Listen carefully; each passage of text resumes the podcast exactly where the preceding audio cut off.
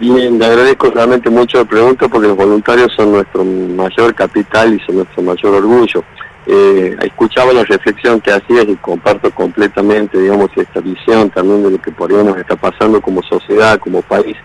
Y yo en lo personal puedo decir, y esto tiene que ver con los voluntarios, que por ahí los argentinos durante mucho tiempo nos hemos enamorado de la gloria y hemos perdido el sentido de la grandeza. Y esto, eh, y grandeza significa justamente ser capaz de relegarse uno, de postergarse uno, de quedar atrás para que, para que el bien sea de los otros, ¿no? Los que han hecho grande este país son justamente personas que sembraron cosas que sabían que no le iban a ver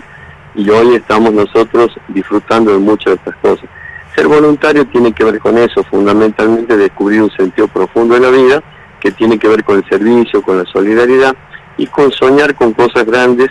que van mucho más allá de un rédito económico, de un beneficio inmediato. La mayoría de ellos son jóvenes, son chicos que estudian su carrera y que, y que dejan su tiempo libre, el que podrían descansar, el que podrían hacer algo también su propio beneficio, para preparar un operativo de esto que lleva mucho tiempo, que son horas de planificación y también de capacitación que ellos destinan para, para, para servir a los más este, necesitados.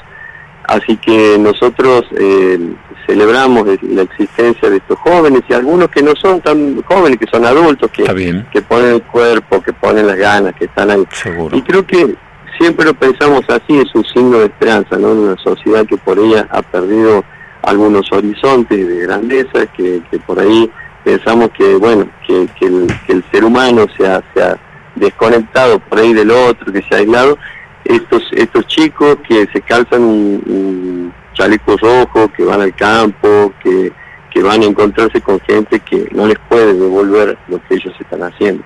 Este, y ellos son conscientes de eso porque lo que hacen no tiene precio, o sea, no se lo podrían devolver.